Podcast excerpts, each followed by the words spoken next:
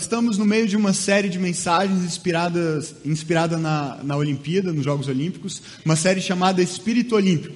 E começamos na semana passada a conversar a respeito disso e vamos dar sequência hoje. Uh, os Jogos Olímpicos têm esse poder, essa, essa capacidade de nos cativar, de nos inspirar, de nos fazer pensar que desafios podem ser vencidos, que obstáculos podem ser superados. É impressionante ver nas competições mais inusitadas, como o Jairo falou, assim, esportes em que às vezes a gente não tem nenhum tipo de afinidade, a gente nem entende às vezes como é a disputa, quais são as regras. Impressionante ver como isso mexe com a gente. De repente você se vê torcendo por algum dos envolvidos, você vibra por ele eles, você comemora sem saber muito bem o que você está comemorando. Né? Eu falei na semana passada da esgrima, que eu estava vendo a esgrima e torcendo enlouquecidamente pelo brasileiro na esgrima, mas para mim não fazia o menor sentido. Para mim, o tempo todo, os dois estavam se espetando, mas o capacete só de um brilhava assim. Eu falei, qual é a lógica, né? Como é que eles sabem quem bateu primeiro? Mas deve ter um jeito. E, e, e assim por diante, tantos outros esportes. Mas na verdade, todos eles, é, o que eles têm em comum, e por isso mexem tanto com a gente, é essa, essa inspiração para se superar, para crescer, para vencer. Esse desejo de vitória é algo é, inerente à nossa existência humana. Todos nós queremos vencer, seja numa competição esportiva, seja na vida, seja em relacionamento, seja no trabalho, todos nós temos esse desejo de vitória. É bem verdade que nos nossos dias isso está sendo um pouquinho colocado de lado, assim. É, ditados como o importante é competir. Quem já ouviu isso, né? Aí você vai na competição assim, não, não tem prêmio não para primeiro, segundo, terceiro. Todo mundo ganha medalha no final. Eu acho a coisa mais sem graça do mundo isso, gente. Tem que competir. Quem, quem vai vencer? Negócio de brincar sem contar ponto. Quem, quem já, já brincou assim de frescobol? Qual é a graça do frescobol? Né? Você não tem como contar quem está ganhando, quem está perdendo. É, o legal do esporte, o legal da vida, no final das contas, é vencer. Todos nós queremos vencer. É claro que há exageros nisso, é, é claro que há pessoas que se perdem por um desejo de vitória tão grande que passam por cima de outros e abrem mão de valores, e aí para você se dar bem no seu trabalho, você, você passa por cima de outras pessoas, você negocia os seus princípios. Não é disso que eu estou falando, mas há sim um nível saudável de desejo pela vitória, uma certa ambição em crescer na vida, em prosperar. E, e, e é interessante que a Bíblia nos aponta para esse caminho. Deus espera que nós sejamos bem-sucedidos. Deus deseja que os seus filhos sejam bem-sucedidos e prosperem, e avancem, e cresçam. E há referências bíblicas, inclusive, fazendo analogia com o próprio esporte. O apóstolo Paulo usa uma referência muito próxima aos Jogos Olímpicos para falar conosco a respeito dessa necessidade de buscarmos crescer e vencer na vida, em todas as áreas. Ah, no capítulo 9 de 1 Coríntios, daqui a pouco nós vamos entrar no texto, mas para contextualizar para você, Paulo está falando a respeito de uma competição esportiva.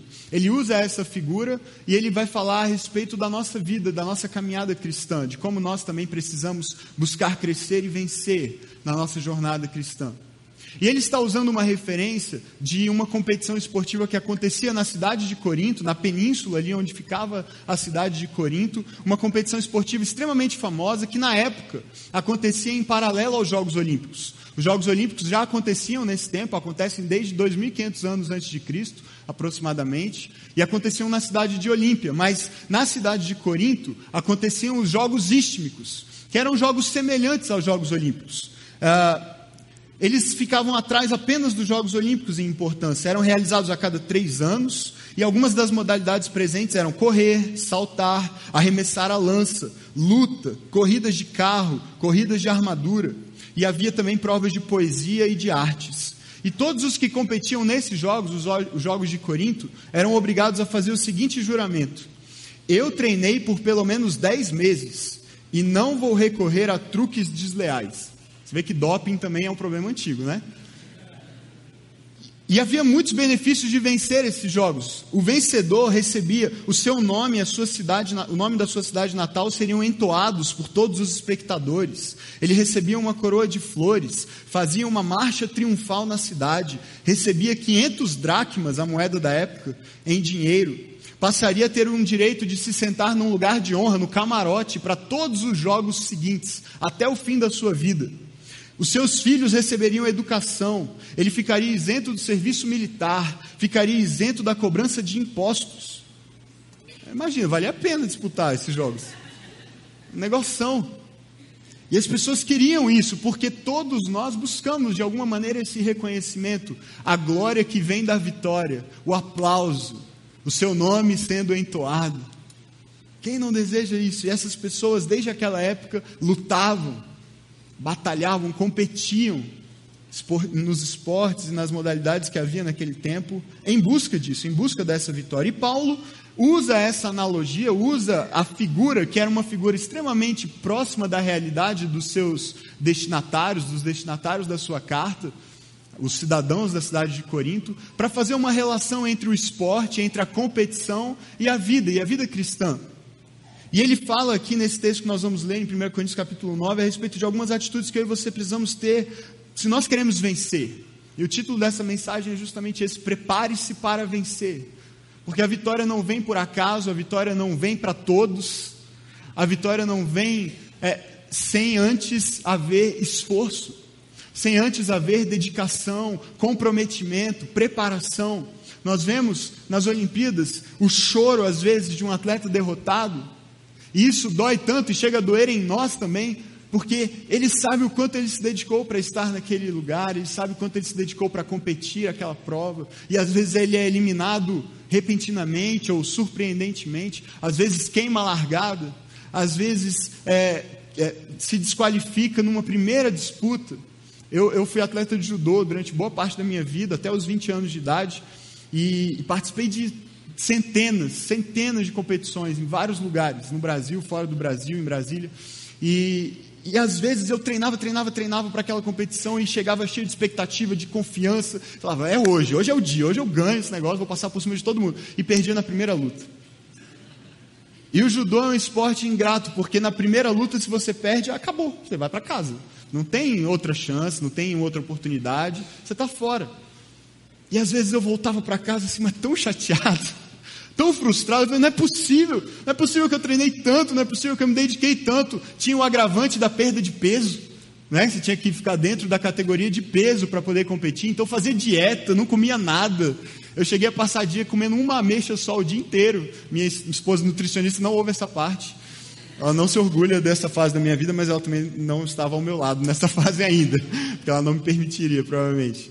Mas, mas às vezes, é, é, fazendo táticas absurdas, correr de kimono no sol, balançando os braços, assim, para queimar mais, para gastar mais energia, para suar, para conseguir pesar, é, me pesar e estar dentro do, da categoria que eu precisava lutar. Você faz tudo aquilo, você se esforça, se dedica, se compromete, chega na hora de celebrar a vitória e, de repente, uma queda, de repente uma punição e de repente você está fora. E acabou. E, e, o esporte nos lembra tanto a vida e mexe tanto com a gente por causa disso, porque a vida é assim, na é verdade? A nossa vida é assim. Às vezes nós criamos tantas expectativas a respeito de um encontro, de um relacionamento, de uma entrevista de emprego, de um concurso. E aí nós nos preparamos, e nós nos dedicamos, e nós nos esforçamos, e nós estamos certos de que é, as coisas vão andar bem, de que é a nossa hora, de que é a nossa vez, de que é o nosso momento, mas não acontece. A vida é assim, a vida nos desafia. Por isso essa analogia é tão rica. Por isso nós precisamos aprender com, com o que Paulo nos ensina aqui, a nos prepararmos para obter a vitória que realmente importa. A vitória que realmente interessa e que faz diferença na nossa vida. Nós vamos ver um vídeo agora do maior atleta olímpico de todos os tempos, Michael Phelps. Todo mundo está acompanhando a saga do Phelps, acabou ontem, né? Acabou. Supostamente ele se aposentou dessa vez, né? Porque ele disse que tinha se aposentado outra vez e veio roubar nossas medalhas nessa Olimpíada. Então, assim, eu não confio mais. é, mas supostamente agora ele parou de vez. E ele parou com nada mais, nada menos do que com 23 medalhas de ouro. É, a Tuca estava me falando que ele já é um dos maiores países da história das Olimpíadas. É, ele tem mais medalha do que muitas nações, do que a Argentina, por exemplo. Isso é, uma boa, é um bom argumento para a gente usar assim, de vez em quando, né? Pra brincar com os nossos vizinhos. E, só que a gente tem que tomar cuidado que ele está quase passando o Brasil.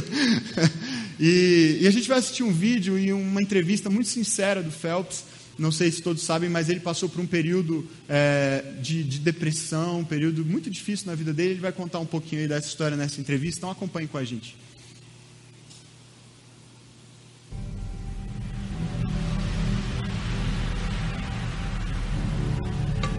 That's a train wreck. Now it's just like a time bomb waiting to go off. I had no self esteem, no self worth. Yeah, there were times where I didn't want to be here. It was just not good. I was just so lost. Where do I go from here? What do I do now?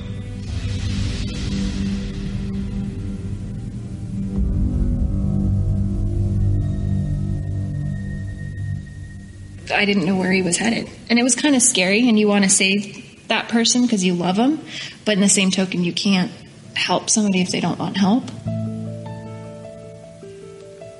Durante sua carreira, Michael Phelps personificou a perfeição. 18 medalhas de ouro, um sucesso sem igual. As oito medalhas de ouro conquistadas em Pequim não aliviaram a frustração de Phelps. Ele desprezava a imagem da perfeição que seu sucesso criou. Ele queria se libertar. Seis meses após Pequim, esta foto surgiu. It was not a beautiful Michael Phelps world. After the Bong photo, Michael didn't trust anybody except for me and maybe his mom and a couple other people. He was wary of everything. Em Londres 2012, Phelps se aposentou como o atleta olímpico mais vitorioso de todos os tempos. Done by. See ya. Finished. Nothing. I wanted nothing to do with the sport. I was done. Done. A aposentadoria trouxe a liberdade que ele nunca tinha conhecido. I gained 30 pounds. Probably had some fun, too much fun. Whatever I wanted to do, I did. I was a little twerp. By that point, Michael had enough money enough friends who were outside of swimming that he could basically totally isolate himself from us and not deal with us. I thought it was going in a direction where something really bad was going to happen. Em algum momento, a aposentadoria levou ao tédio e Phelps perguntou a Bauman sobre um possível retorno para uma última Olimpíada no Rio de Janeiro. I said, no, cannot do that. We can't go through this again. No, I'll do it the right way. Okay. Mas no início da manhã de 30 de setembro de 2014, Phelps falhou em cumprir sua promessa. I knew that he was out at the casino. He said, Hey, I'm done. I'm going home now. I said, Okay, are you sure you're okay to drive? And he's like, Yeah, I'm fine. I said, Okay. And he, I said, Call me when you get home. Phelps tinha bebido no Horseshoe Casino em Baltimore quando a polícia o parou por andar a 130 km por hora em uma via de limite de velocidade de 90 km por hora no túnel Fort McHenry. I'm. That's it. I was setting myself up for some kind of failure, and I was screaming for help. Be advised, last name Phelps, first name Michael. Um teste de bafômetro revelou um nível de álcool no sangue de 0,14, quase o dobro do limite legal. Phelps foi preso e acusado de dirigir sob influência de álcool, sua segunda infração em 10 anos. He's lucky no one got hurt, but in the same token, that's that's heavy. It's not like it's your parents that are disappointed in you. It's it's the weight of the world. For a moment, I thought it was going to be the end of my life, literally. Just because it was like the second one. How many times is he to mess up? You You know, like I was like, yeah, it'll probably just be better without me. People won't have to deal with the the BS that I give them or the crap I put them through. I didn't really leave my room, didn't eat, didn't really sleep. I just figured that it was the best thing to do was just to end my life. O conselho do amigo de longa data, mentor e ícone de Baltimore, Lewis.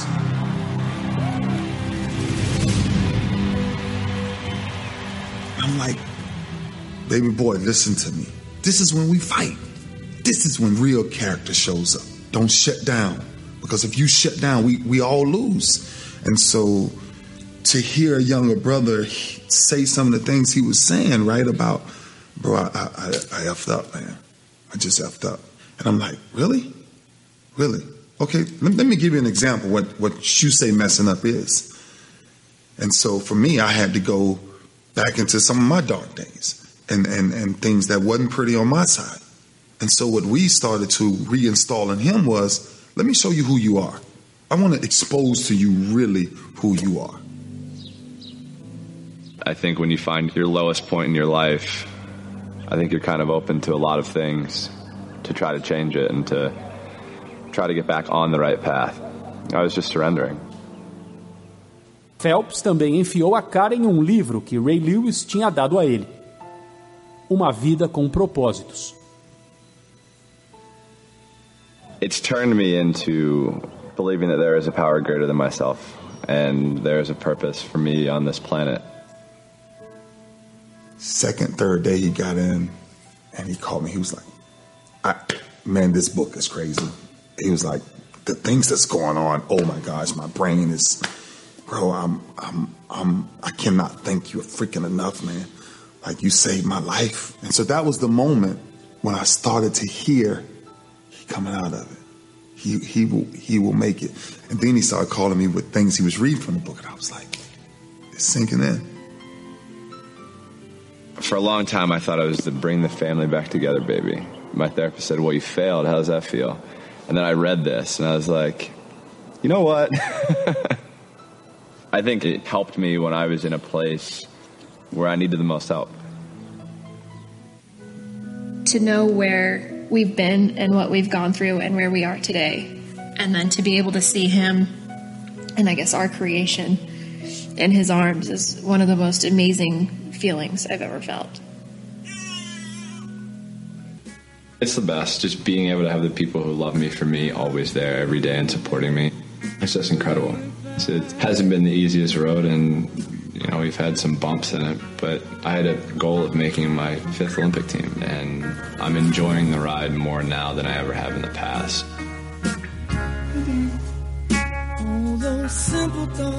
When I hang my suit up for the final time, put all the medals and the records aside. As long as I can say I did everything I wanted. Come on, Mike. This is a sport that I fell in love with because my mom put me in for water safety. And it turned into this. I know what my career will always mean to me. Something that I dreamt of and I've lived. And at the end of the day, that's all that matters. Glory, glory.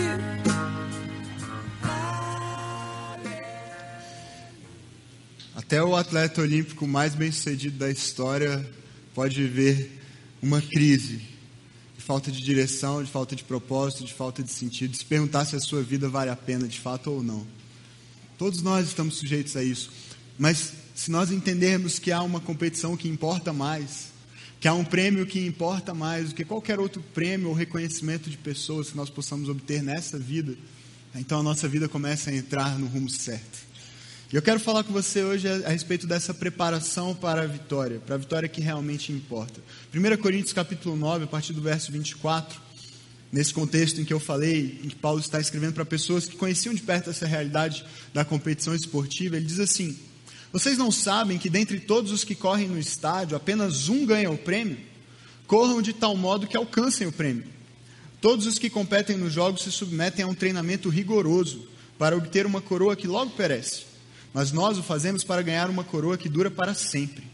Sendo assim, não corro como quem corre sem alvo, e não luto como quem esmurra o ar, mas esmurro o meu corpo e faço dele meu escravo, para que depois de ter pregado aos outros, eu mesmo não venha a ser reprovado.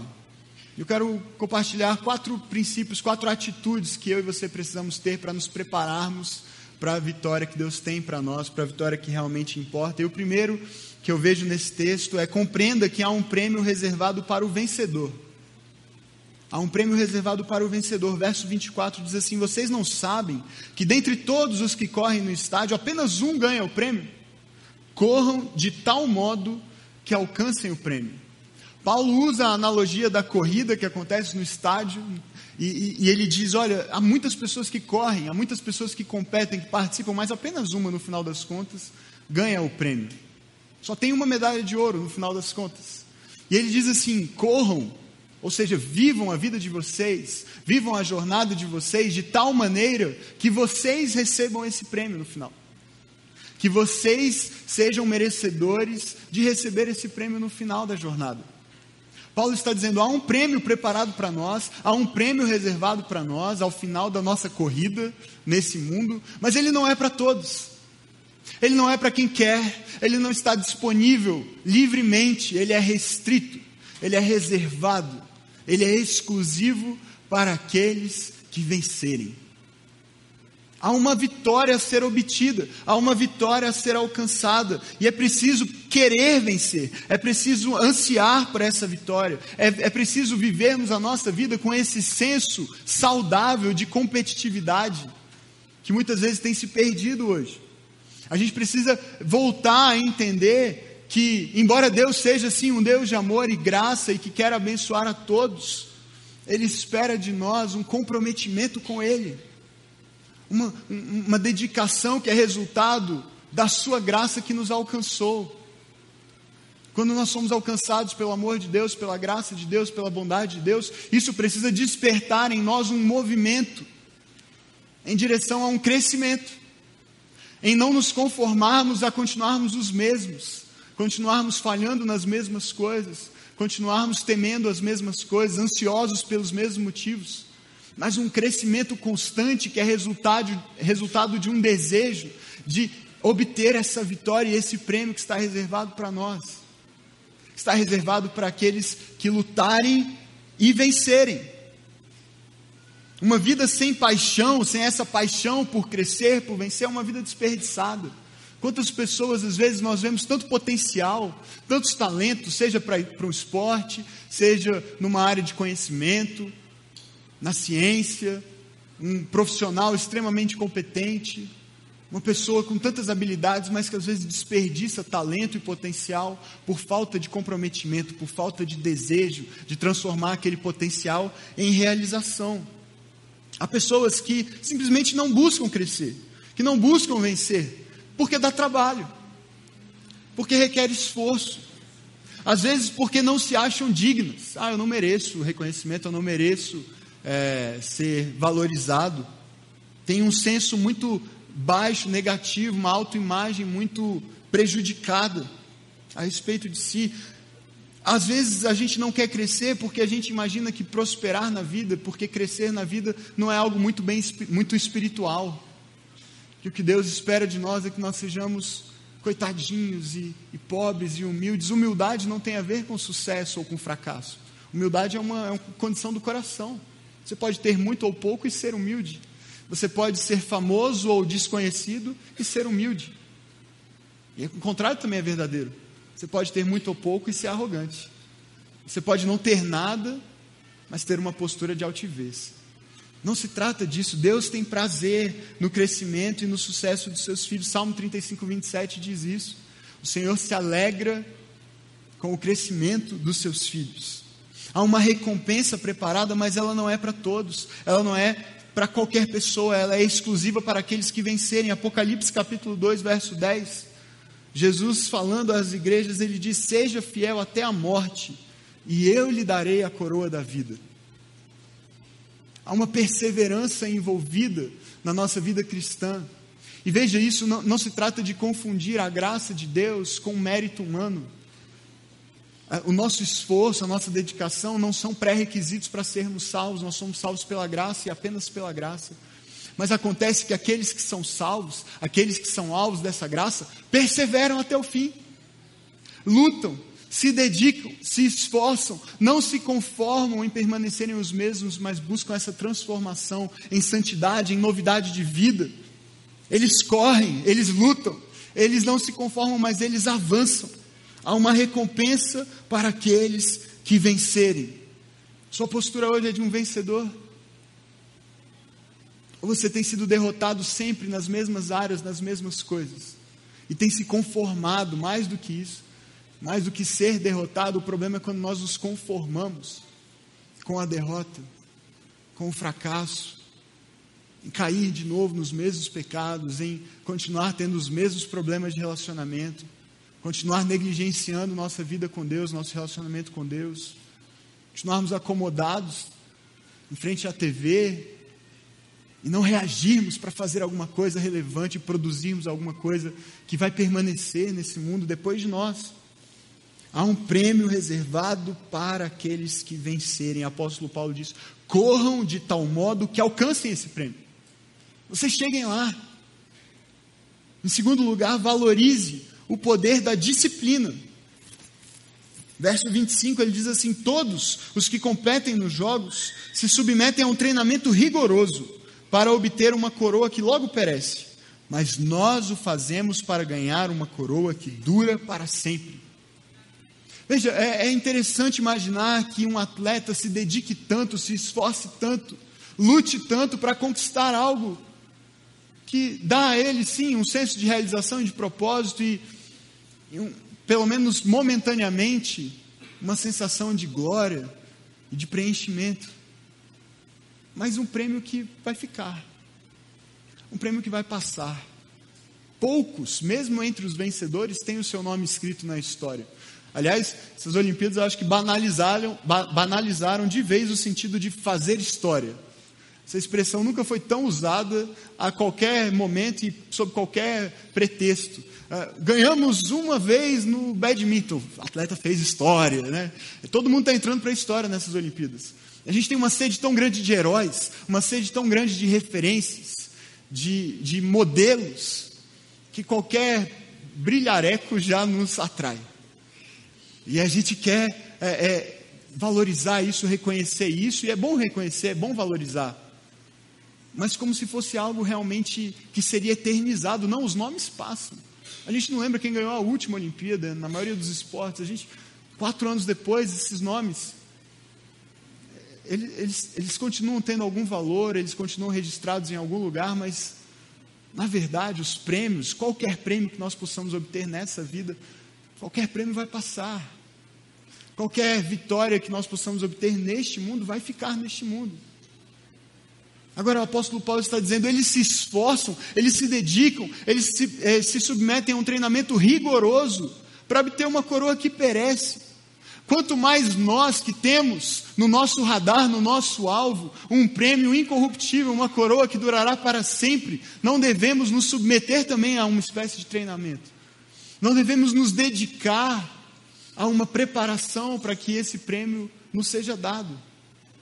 Se vale a pena lutar tanto por uma coroa que fica aqui, que passa, por um reconhecimento passageiro, que não preenche, como nós vimos aqui o Phelps falando, que não, não satisfaz, nem mesmo o maior vencedor.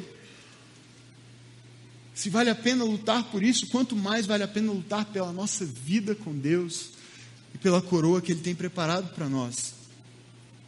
Competir, a expressão competir aqui no grego, ela vem da, raiz, da mesma raiz do verbo agonizar, sofrer, se esforçar a um ponto de se sacrificar.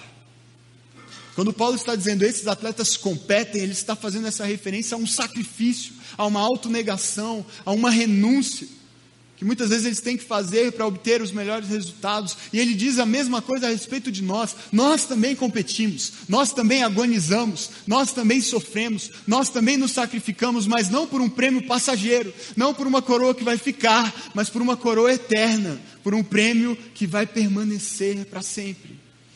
Esse é o prêmio e esse é o alvo. Mas é preciso sacrifício, é preciso esforço. Nós confundimos ser salvos pela graça com nos acomodarmos na graça. Então nós nos sentamos na salvação que gratuitamente recebemos e ficamos simplesmente desfrutando dela. Mas o apóstolo Paulo diz: ponham em ação a salvação de vocês com temor e tremor. Coloquem, desenvolvam essa salvação, coloquem em prática o que vocês receberam de Deus para que vocês continuem crescendo. E à medida que crescem, trazem outros consigo que também vão se inspirar em você e crescer com você. A vida cristã não é algo estático, algo parado, algo que você recebe e pronto, mas você recebendo a graça de Deus, o amor de Deus na sua vida, isso é o ponto de partida, é o começo da jornada, é a largada. Há um desafio pela frente, há uma jornada pela frente, é uma jornada de negação, de renúncia, de vencer o eu, de vencer a nossa natureza pecaminosa, o nosso velho homem que tende a, que sempre tende a voltar à vida, mesmo depois que morreu na cruz, em Jesus, no novo nascimento, no batismo. Nós precisamos continuamente lutar, e por isso a importância da disciplina. Paulo está dizendo: os atletas se submetem a um treinamento rigoroso para obter a coroa que eles buscam, o prêmio que eles buscam. Nós precisamos também nos submeter a um treinamento rigoroso para obter a nossa coroa. Nós precisamos de disciplina na nossa vida. Nós sempre buscamos, o ser humano é assim, nós sempre buscamos o jeito mais fácil de obter o que nós queremos. Não é assim? Qual é a dieta que vai me fazer perder mais peso em menos tempo? De preferência comendo tudo o que eu quero. Não existe. Deixa eu já te dizer, não existe. Já tentei, não existe. Qual é o jeito de enriquecer mais fácil?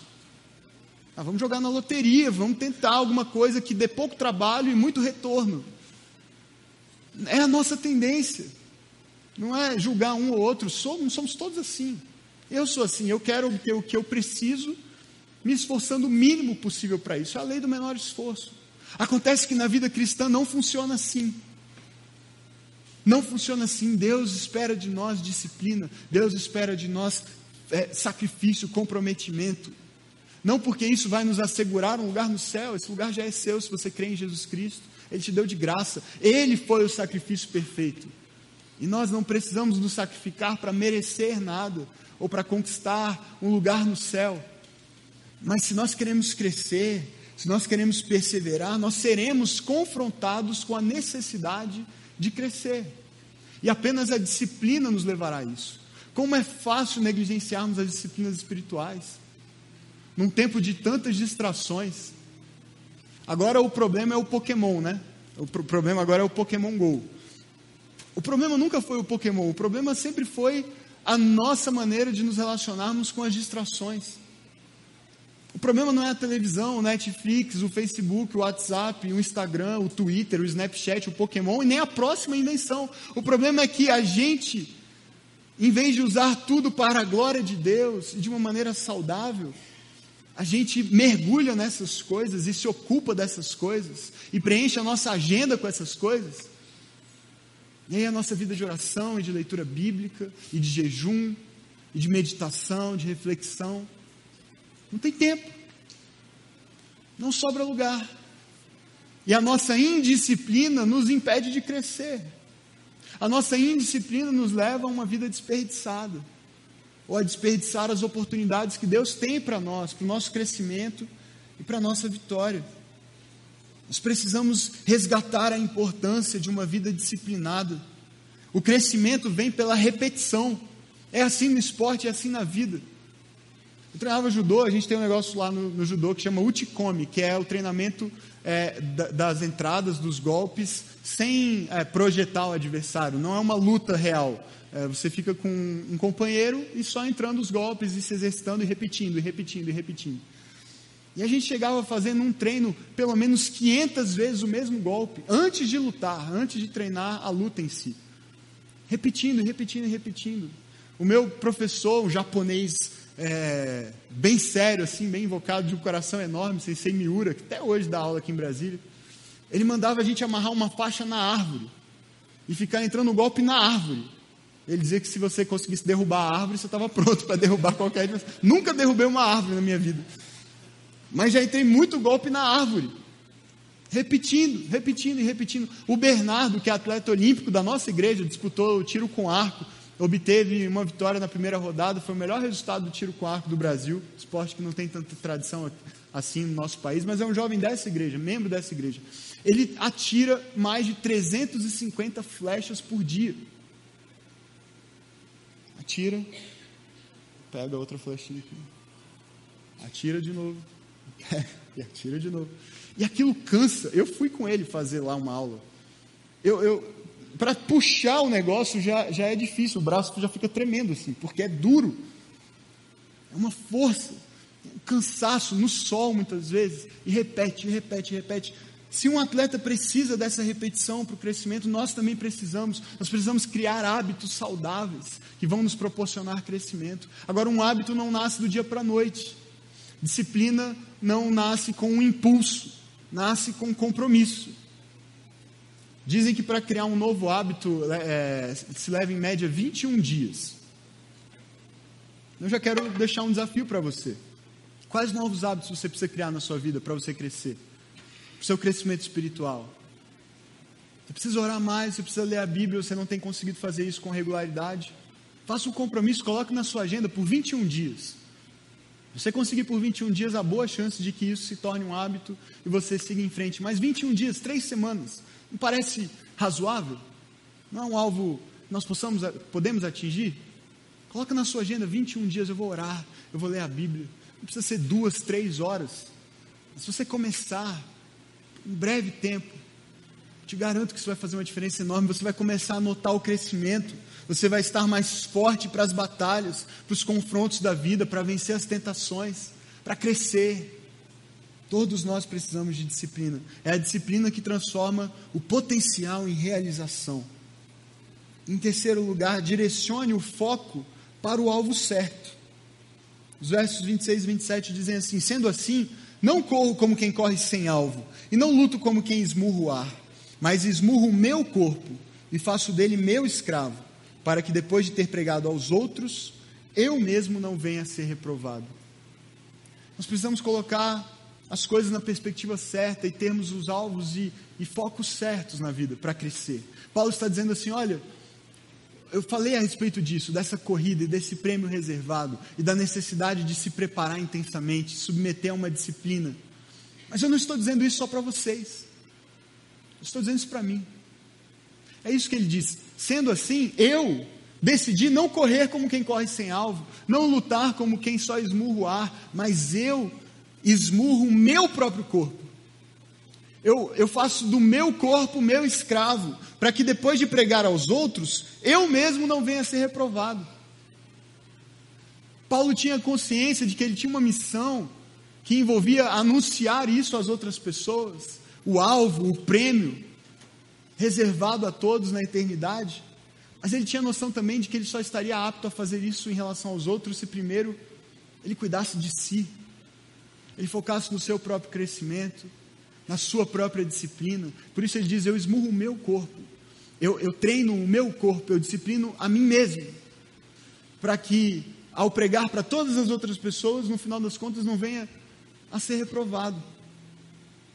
O problema é que hoje nós estamos muito, muito interessados nos outros, em dizer para os outros: vai fazer isso, vai fazer aquilo, você precisa fazer isso, você precisa fazer aquilo, você precisa ser mais assim, mais assado, você precisa desperdiçar menos seu tempo, você precisa se dedicar mais, você precisa se esforçar mais, mas muitas vezes nós cometemos os mesmos erros, falhamos nas mesmas coisas, somos tão indisciplinados em outras áreas quanto eles. Aqueles a quem nós apontamos os dedos, e Paulo está dizendo: foque em você, Foque no seu crescimento, foque em submeter você mesmo a esse treinamento que vai te preparar para a vitória. A sua vida precisa estar direcionada ao alvo certo. A sua vida precisa ter o alvo certo. As suas atitudes hoje estão te levando para o alvo certo. A sua vida hoje está direcionada para o alvo certo, porque pequenos desvios na rota levam a destinos completamente diferentes daqueles que nós almejávamos. Você está caminhando para cá, mas você faz um pequeno desvio, um pequeno ângulo, e o seu destino final vai ser completamente diferente daquele que você sonhou. A sua vida hoje está te levando à concretização dos seus sonhos, dos seus alvos, e mais, daquilo que Deus tem preparado para o seu futuro. Você tem convicção hoje de que o seu estilo de vida, os seus hábitos, sua maneira de viver, de se relacionar, de trabalhar, tudo isso está direcionando você para onde Deus quer. Porque é tempo de fazer ajuste, é tempo de focar no alvo certo, é tempo de colocar o nosso coração no rumo. Como um atleta se disciplina e se dedica, mas com a perspectiva de um prêmio infinitamente melhor e maior. Que prêmio é esse? Que prêmio é esse que eu e você temos a expectativa de receber se alcançarmos a vitória? Se perseverarmos até o fim? Qual era o prêmio e o alvo que Paulo almejava para a sua vida? Ele diz isso, não nesse texto, não em 1 Coríntios, mas no texto de Filipenses, capítulo 3, a partir do verso 7, ele diz assim: Para mim, o que para mim era lucro, passei a considerar perda por causa de Cristo. Mais do que isso, considero tudo como perda, comparado com a suprema grandeza do conhecimento de Cristo Jesus, meu Senhor, por cuja causa perdi todas as coisas. Eu as considero como esterco, medalhas, títulos, glória humana, promoção, salários mais altos. Para mim, isso tudo agora não tem valor nenhum. Para poder ganhar a Cristo e ser encontrado nele, não tendo a minha própria justiça que procede da lei, mas a que vem mediante a fé em Cristo, a justiça que procede de Deus e se baseia na fé. Quero conhecer a Cristo, ao poder da sua morte, para de alguma forma alcançar, aliás, ao poder da sua ressurreição e a participação em seus sofrimentos, tornando-me como ele em sua morte, para de alguma forma alcançar a ressurreição dentre os mortos. Não que eu já tenha obtido tudo isso ou que tenha sido aperfeiçoado, mas prossigo para alcançá-lo, pois para isso também fui alcançado por Cristo Jesus. Irmãos, não penso que eu mesmo já o tenha alcançado, mas uma coisa faço: esquecendo-me das coisas que ficaram para trás e avançando para as que estão adiante, prossigo para o alvo, a fim de ganhar o prêmio. E qual é o prêmio? O prêmio do chamado celestial de Deus em Cristo Jesus apóstolo Paulo está dizendo: Eu já vivi a experiência de ter muito, de ser valorizado, de ser reconhecido, de ser alguém, mas quando eu conheci Jesus, tudo isso perdeu o valor, porque agora o meu alvo, o meu foco, o meu prêmio, a minha recompensa é Ele. Jesus Cristo é o meu tesouro, Ele é o meu prêmio, Ele é a minha recompensa, Ele é a minha alegria, Ele é o sentido da minha vida, da minha jornada, e é por Ele que eu me dedico, é por Ele que eu me sacrifico, é por Ele que eu renuncio ao que for necessário renunciar, para conhecê-lo, para conhecer esse chamado celestial de Deus em Cristo Jesus, para que a minha vida esteja nele, para que Ele seja a minha maior alegria, o meu maior tesouro. Eu abro mão do que for preciso, eu esmurro o meu corpo, eu disciplino a minha vida, eu, eu, eu me coloco na posição de alguém que quer tão somente conhecê-lo. Esse é o prêmio. É por isso que vale a pena. É estar com Ele, é andar com Ele, é amá-lo, experimentar o amor que vem dele para nós e por nós.